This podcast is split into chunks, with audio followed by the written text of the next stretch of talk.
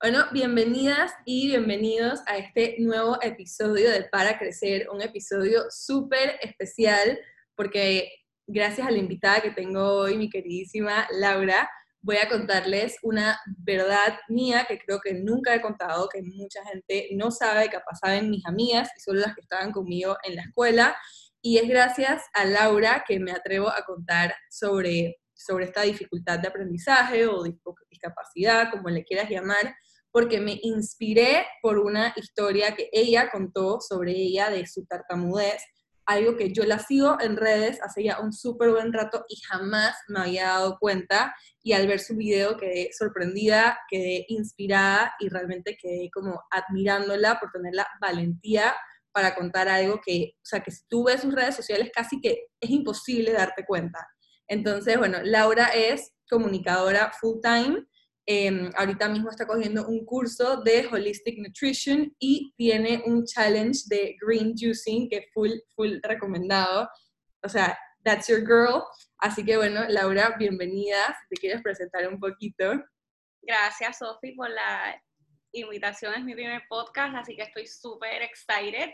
Esto, mi nombre es Laura, soy de Puerto Rico, tengo 26 años, soon to be 27. Eh, como les dijo eh, Sophie, en un blog de Health and Wellness y me estoy certificando como Holistic Health Coach.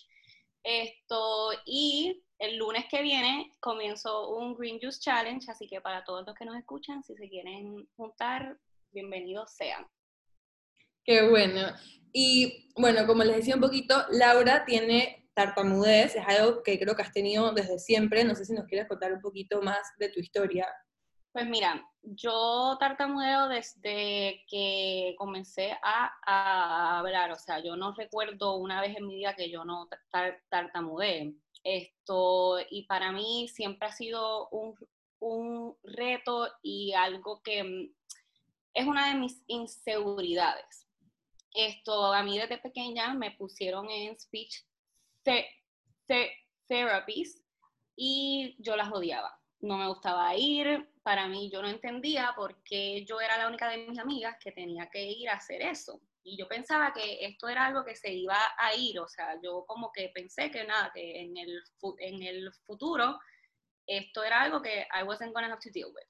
Pero no, el, el caso es que la tartamudez no se va, se puede tratar con técnicas y practicando y etcétera, pero no es algo que se va a ir para siempre.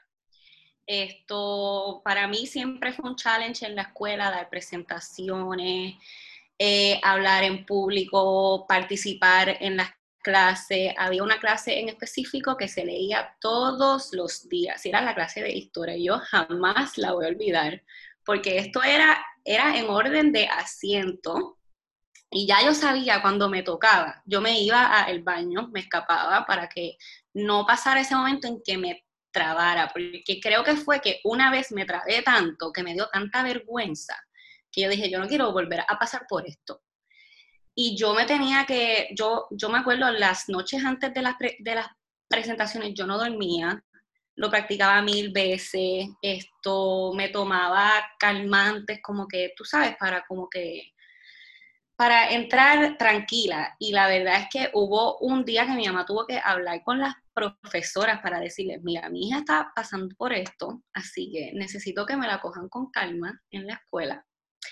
Y así fue como que más o menos cuando pues me puse más, tranquila porque ya sabía que las maestras lo sabían.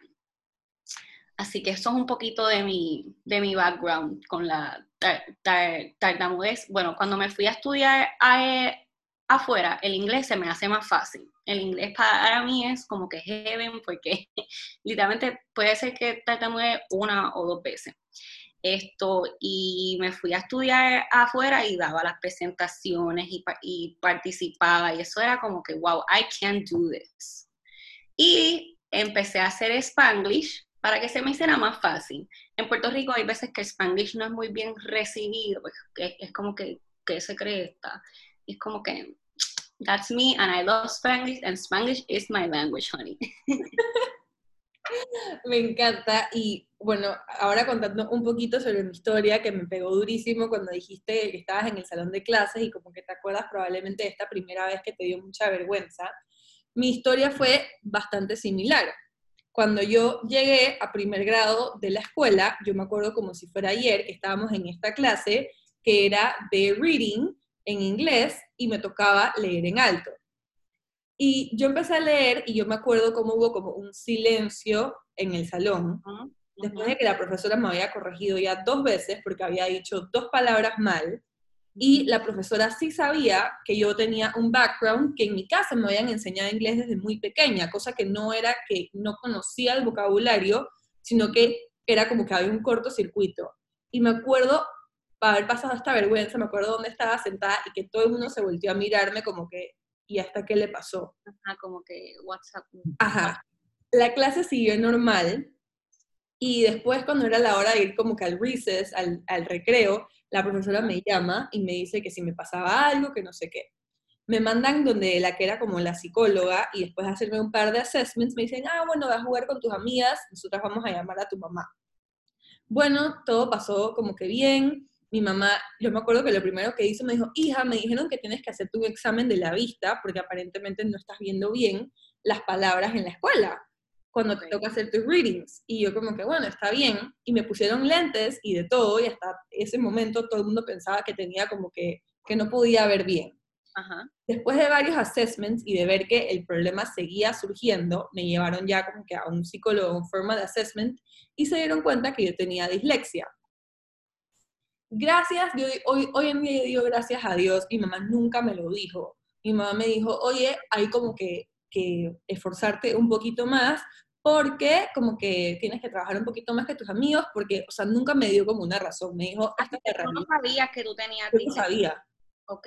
Mamá me dijo, tú ponte tus lentes y si te equivocas, tú sigue, tú dale. Y yo, bueno, mi mamá obviamente creo que habló con mis profesoras y que todo se manejó bastante como que normal, y mi mamá nunca pidió como que ningún special treatment más allá de que simplemente me tuvieran un poco de paciencia.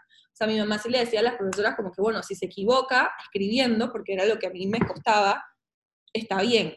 Y a mí me costaba muchísimo las letras, eh, o sea, como que la B y la D, la P y la R, la Q y la S, o sea, confundía letras a la hora de escribir. Confundía a mí me pasa lo mismo a la hora de talk. Hay ciertas que me dan dificultad. Imagínate. La R también, la P, la M, son que no me salen. Bueno, yo no puedo todavía decir la R. Yo tengo que hacer mucha terapia para decir que R porque no me sale. Porque es una de las letras que en mi cerebro como que se me cruza. Entonces me pasa a la hora de escribir, me pasa a la hora de hablar muy, muy poco. Eso es como que lo que menos me pasa y a la hora de leer cosa que obviamente cuando me tocaba hacer un reading en alto, para mí era una vergüenza. Wow, literalmente pasamos por lo mismo. Y o sea, diferentes cosas, pero pasamos por lo mismo. Sí, y a medida que fui creciendo, lo que más, o sea, hay diferentes tipos de dislexia, una de estas como que las letras, el reading, y otra es los números, y era la que a mí más fuerte se me, como que se me presentó. Eh, a la hora que empezamos y que hacer las sumas y restas y las multiplicaciones en la escuela, se volvieron los años más difíciles de mi vida.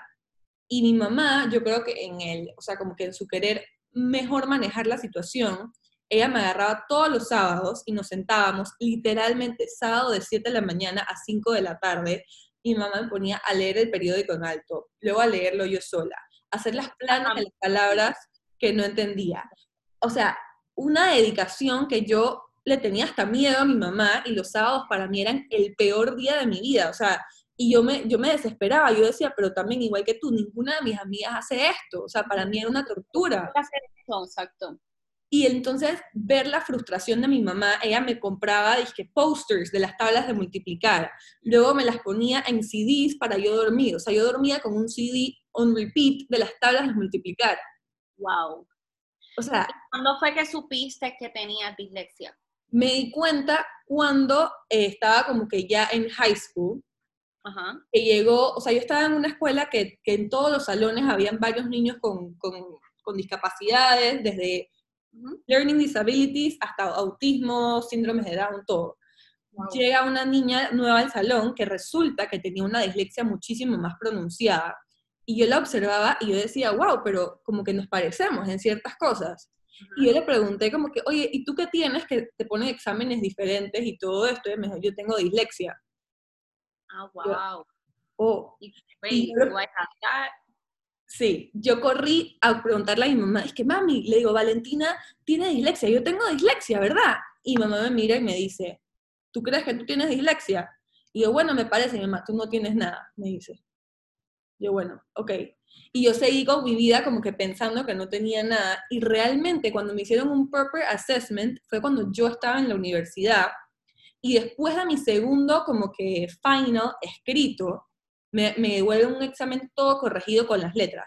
Que si la B, que si la D, que si una cosa, que si la otra. Y los profesores me preguntan, ¿pero qué pasa aquí?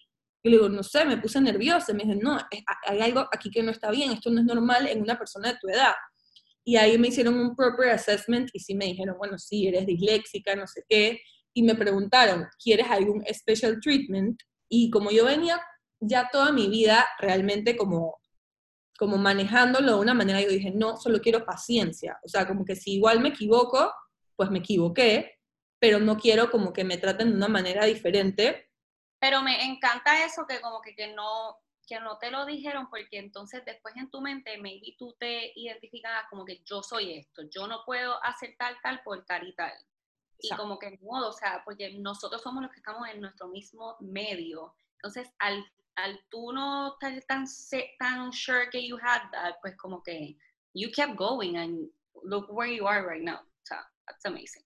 Sí, yo dentro de todo le doy las gracias a mi mamá o sea, ella me dice, fue como yo supe manejar la situación y ella me dice lo mismo, yo no quería que tú crecieras pensando algo de ti que te iba a ser más una limitación que como que, que una, o sea, que un help, ¿no?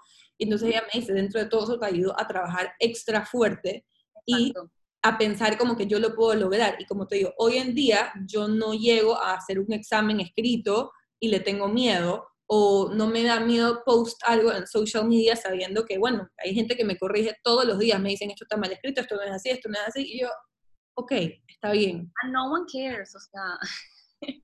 Exacto, o sea, pero, pero sí, fue, fue un poquito como, como challenging, em, y sí, si te soy bien honesta, como que la razón que, por la que me da pena contarlo muchas veces es porque yo creciendo, por lado como de la familia de mi papá, había como este común idea de que las mujeres eran como que unworthy, era como que por ser mujer eres menos inteligente, por ser mujer, con todo y que mi abuela de parte de papá es toda una businesswoman, ella siempre como que look down a mí, a mi hermana, como que, como que go do art, ¿sabes? Así como que Sí, sí, y eso pasa en todas partes, o sea, todavía las mujeres hemos llegado súper lejos, pero todavía está ese eh, em, estigma de que, sabes, que todavía no somos iguales. Exacto. Entonces, yo creo que yo quedé como con eso de que yo decía como que, ah, bueno, o sea, capaz si yo digo como que esta realidad de mí, voy a parecer menos worthy de lo que ya soy a los ojos de algunas personas. Y y nunca lo dije, o sea, y muchas veces de verdad que no es hasta que vi tu historia, yo me hago la loca, o sea, la gente me dice, oye, bueno, ya, como que nunca lo he usado. Era también, o sea, I just ignored it, porque no, porque como que eso no era parte de mí. Yo, yo como que no, that's not me, which literalmente yo sin my stutter no, no soy yo, o sea, esa es mi personalidad, that's me. Eso es lo más lindo, que como que es llegar a, a, a a aceptarte con tus defectos y eres perfecta tal y como eres. Sí, y además eso se vuelve como parte de ti y parte de tu personalidad dentro de todo. Tú no sabes cuántas veces yo le escribo a una amiga algo que no es y solamente como que me río de eso. O sea, mis amigas me dicen, ¿de verdad escribiste eso? Y yo, no, sorry, me equivoqué. Sí, porque es que ya that, that's you and that's the beauty of it you know, no somos, todos somos diferentes, todos tenemos nuestras cosas. Y lo que pasa es que hay veces que pensamos que vemos esta gente como que, y pensamos que nosotros somos los únicos que pasamos por esas cosas, cuando en realidad todo el mundo tiene algo, todo el mundo tiene una historia, todo el mundo tiene algo. Y mira, yo te iba a preguntar que cuál fue como que el impacto que tuvo esto más fuerte en tu niñez, y creo que, o sea, que acabas de decir parte de eso, es que pensamos que estamos solos en esto, pero es que todo el mundo está tratando de ver cómo lo esconde de la mejor manera posible. Sí, como que yo, yo siempre lo traté de ignorar, o sea, yo, para mí eso no era, entonces, when I knew I was going to stutter, I didn't speak, como que si yo estoy, porque a, suponer, yo, yo tengo mi fase y right now estoy en esa de que se me hace más difícil. Y si yo sé que yo estoy en eso, en ese, en esa etapa de que las the words are harder for, for, for me to say, pues yo no hablo tanto. Entonces, ahora que he aprendido a, aceptarme y a, tú sabes, como que that's not gonna stop me, I say it, and if I stutter, I stutter, como que... Y algo que he aprendido que me ha llevado bien lejos es you're not that important. En el sentido de que si te quedas stuck, la persona that you got stuck with no va a pensar el día de, de, después, ay Dios mío, estaba teniendo esta conversación con Laura y se trabó. No, a la gente no le importa, o sea, you get stuck y ya, o sea, no es como que, que eso se le quedó a la mente a la persona forever. You're not that important. Total, totalmente. Y mira que ahora, o sea, yo pienso que por yo como que no querer decir decir la verdad, o, a ver, por, por, una parte sí me impulsé muchísimo a hacer como cosas, y por otra parte sí la pasé muy duro, porque para mí algo que lo que más me cuesta es el writing. Yo, por, o sea, por cómo funciona mi dislexia, yo pienso más rápido de lo que puedo poner como que my thoughts into words. Esta es una de las cosas pasa, a mí también como que a mí una de las cosas que me dicen es que piensa las cosas antes de decirlas y dirás con calma. Porque mi mente va tan, tan rápido, and I want to say things tan rápido, que por eso es que me trago. Exacto. Pero es depende de, la persona, o sea, yo pienso que si lo pienso mucho, entonces ya estoy como que, ok, tengo que decir esto de esta forma así de perfecto. Yo pienso que para mí, por lo menos, es más fácil como que just like say it y ni pensarlo tanto. Sí, yo en la universidad me costó, o sea, cuando yo me enfrenté por primera vez como que a los essays de verdad, ese era mi peor pesadilla, o sea, yo decía, ¿qué, ¿qué estrés? ¿Qué estrés? Porque, o sea, porque tenía que empezar a escribir essays y como te digo, a mí me costaba, cosa que yo, no le, yo nunca le he dicho a nadie, pero cuando a mí me mandaban a hacer un essay, yo me tomaba toda la semana haciendo el essay. el essay. Y probablemente no ganaba la mejor nota, para mí solamente era como que el hecho de, de terminarlo o sea, no tanto de que fuera perfecto, sino como que, Dios mío, o sea, como que tengo las ideas, simplemente quiero como que mandar mi trabajo.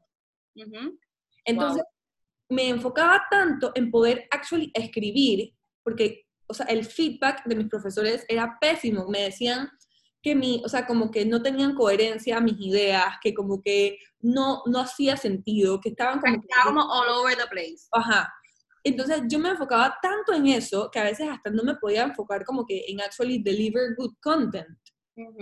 Entonces yo buscaba que si las palabras más inteligentes, que si no sé qué, y en un punto en el que yo me metí en internet y hasta contraté como que un tutor que me ayudaba como a corregir, o sea, me hacía como, como ¿cómo se llama? Es un peer review ah. de todos mis essays antes de yo entregarlos. Y cuando yo veo cuánto yo gasté en la universidad en un tutor, solamente por no decir como que, ok, Ajá. que me cueste un poco, digo como que miércoles, o sea, qué fuerte. Sí, no, no. o sea, I can imagine como que el estrés que a ti te daba escribir un essay es el mismo estrés que a mí me daban cuando me daban las fechas de la... Ok, this week te tienes, tienes que leer este book y explicarnos a todo esto. O sea, ya, ya yo, yo estaba en estrés esa semana de que, ok, el viernes me toca hablar en voz alta. Ok, tengo que leerlo todo bien, prepare myself, tratar de hacerlo con calma, como que trying to avoid stuttering. Y me pasaba que I stutter y a nadie le importaba. Literalmente no one cares. We think people care, pero a nadie le importa. O sea, people are thinking about themselves. We are personas, tú sabes, que pensamos en us, no en los demás. Sí, y, y te iba a preguntar, ¿cuál ha sido tu, tu, mayor obstáculo? Y lo primero que tengo en la mente es como que nosotras. somos nosotras. Nosotras somos las que estamos en nuestra mente. O sea, esto, mi mayor obstáculo fue aceptarlo y buscar ayuda de afuera, porque yo no quería buscar ayuda. Y fue ahora, yo a los 26 años, que contraté a una speech therapist para que me ayudara con esto. A los 26 años, cuando mi mamá y mi papá me puso en speech therapy desde, desde Kindle, desde primero. Y gastamos, o sea, gastamos el tiempo, gastamos los chavos, o sea, era como que, y ahora que a los 26 años, es que es increíble como, people can help you, pero si tú misma no lo haces, no, o sea, no vas a, a ver la diferencia. You gotta put the effort yourself. Everyone can help you. Todo el mundo puede, tú sabes, darte los consejos y las cosas, pero si tú no tomas la decisión de hacerlo tú, it's not gonna work. Total. Y, y eso que dices, yo hice algo bastante parecido. Cuando yo estaba por graduarme, a mí me tocó entonces hacer una tesis. Y yo te lo juro que desde el día que yo entré a la universidad, o hasta antes, yo estaba nerviosa por la tesis, porque yo decía, so much writing, ¿qué voy a hacer? ¿Qué voy a hacer? O sea, eso para mí era un estrés gigante.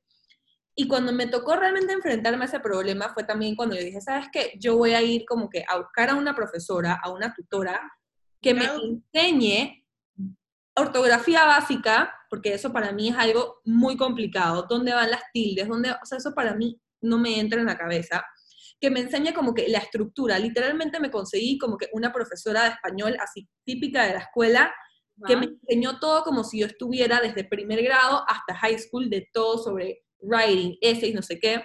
Y para mí, entonces, el proceso de mi tesis no se volvió tanto del trabajo, el trabajo quedó como en segundo plano, sino de todo lo que aprendí en el proceso y aceptar como que, ok. Importantísimo, importantísimo. Exacto, el aceptar ese como que necesito un poco de ayuda, ¿ok? Como que...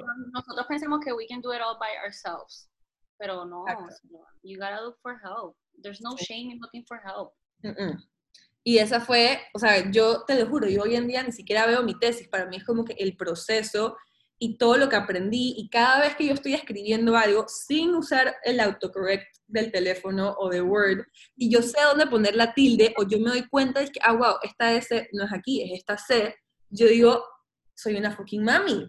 Y pardon my French, pero es que, oh my God. Come.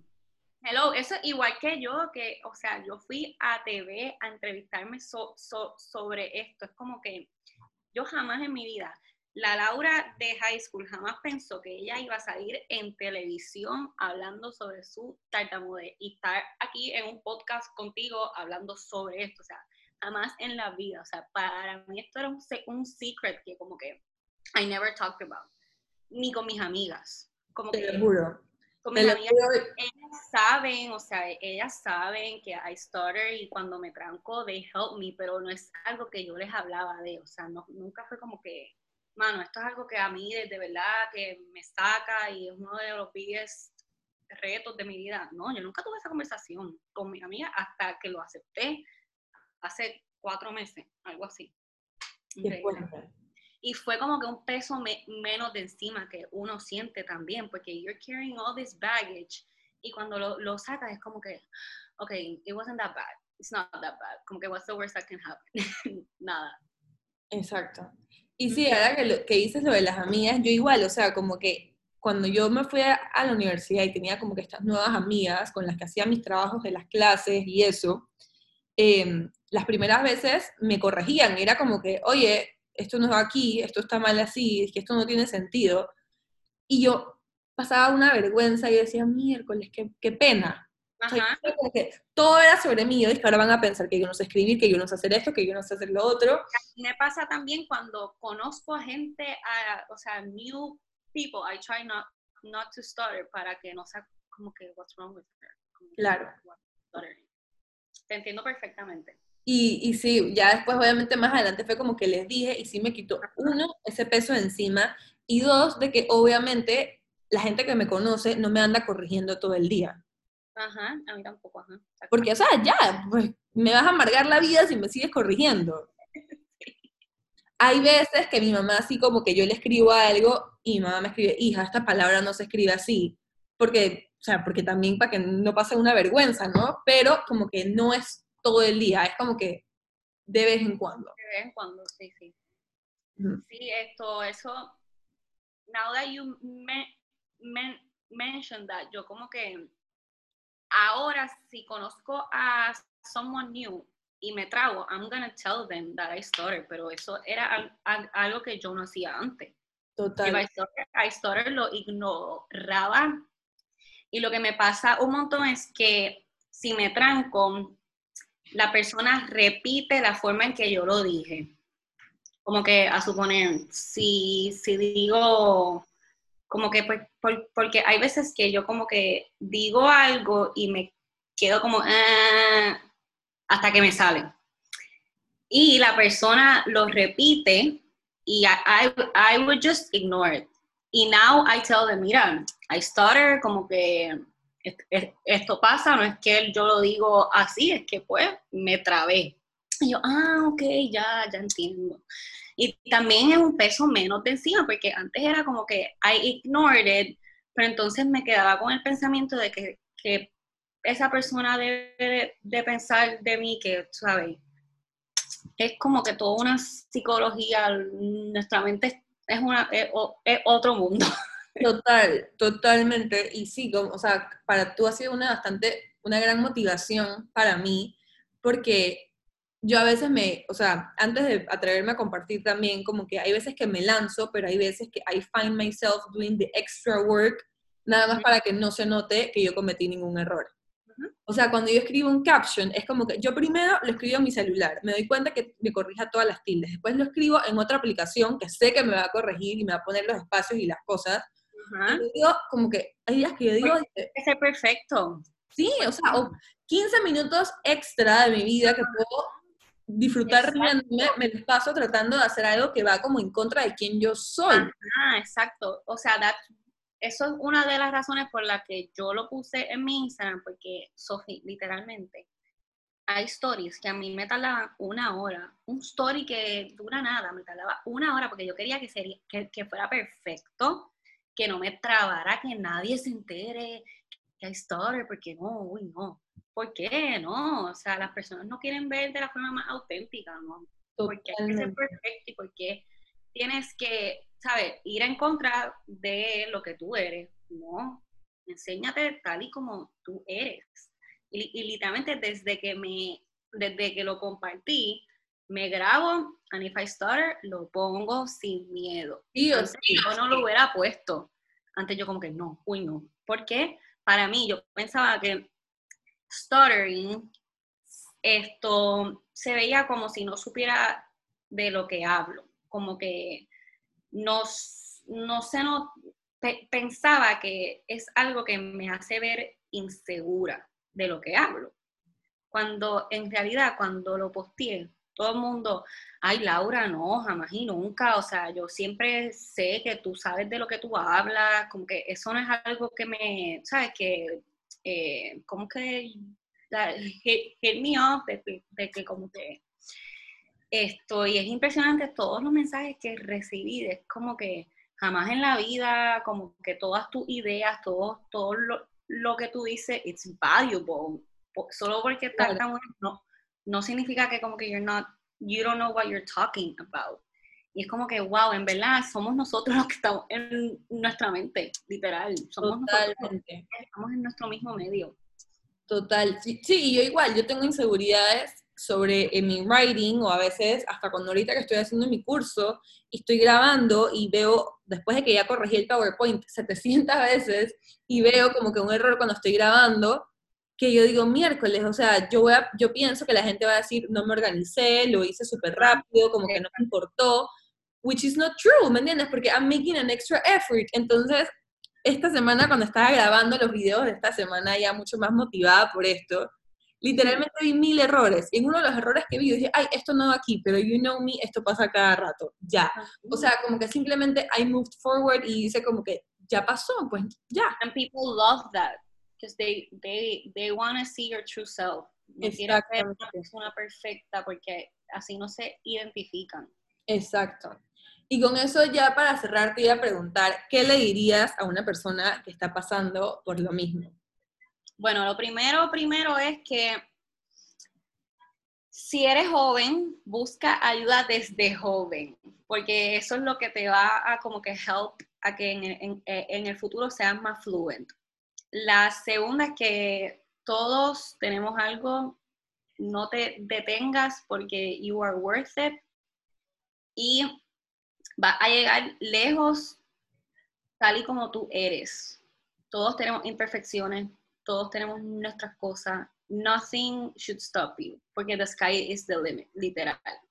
Total. Y, y nada, en verdad, como que follow your dreams. Esto es algo que a mí, de, de verdad, que pensaba que no iba a poder a llegar a hacer mitad de las cosas que yo he hecho por esto. Y me ha ido súper bien.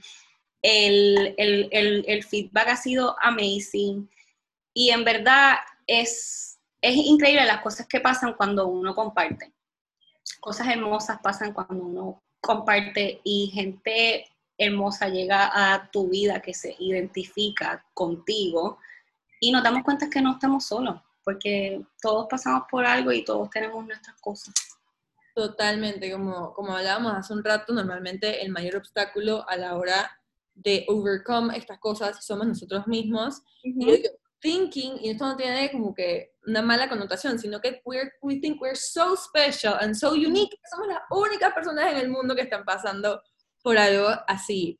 Y yo cuando compartí como que mi historia emocional y de, de mis enfermedades, yo me he topado con tanta gente que he podido compartir, que yo digo, wow, o sea, qué poder tan gigante, ¿no? Que tiene el compartir tu historia. Es increíble, de verdad. Y, y sí, yo, yo de verdad que a mi mamá le doy las gracias, a mis profesoras en la escuela le doy las gracias, y a mí misma me doy las gracias, porque como te digo, yo he podido trabajar extra fuerte y hoy en día la mitad de mi trabajo yo lo hago escribiendo, o sea, yo me he atrevido a compartir cosas como que workbooks, módulos, cosas escritas que antes para mí hubieran sido imposibles. O sea, cuando yo empecé la universidad, hacer algo escrito para mí era un nightmare. Ajá, que tú jamás pensaste que tú ibas a llegar a, a hacer eso. Exacto. Entonces, para mí es eso, como que el the sky is the limit literal, es que si tú, si tú lo quieres, lo puedes lograr y realmente como tú dices, o sea, no somos tan especiales, hay miles de personas con las mismas dificultades y nadie se da cuenta. Al final del día, people wanna see you, o sea, la magia unique que tienes tú. Eres tú. Así que con eso te doy las gracias. No sé si quieres agregar algo más. Gracias, Sofi, de verdad. Best podcast experience, bueno, first podcast experience, ya estuvo amazing. Eh, yo soy fan tuya de todo lo, lo, lo que tú haces, así que keep going and keep shining, girl. Igualmente, de verdad que no puedo ver, o sea, no puedo esperar a verte llegar súper lejos. Sé que esta entrevista que tuviste en la televisión será la primera de muchas en tu carrera como holistic coach y ojalá, ojalá, si estás escuchando esto, puedas check out el, el Green Juice Challenge que se ve amazing. Yo estoy esperando tener un juicer para, para hacerlo porque me lo... Hello, you gotta get on it. Tienes que comprarte tu juice. Totalmente. Pero quería darte las gracias por estar aquí y por, por haber sido una inspiración de verdad, como que a compartir ese pedacito de mí que hasta no escucharte como que se me había olvidado el valor que tenía. Así que por eso quería darte las gracias. Y decirte que bueno, que yo también te admiro y tú sabes que hay, o sea, no hay post tuyo que no haya un like o un comentario mío. Gracias, gracias, gracias. Así que bueno.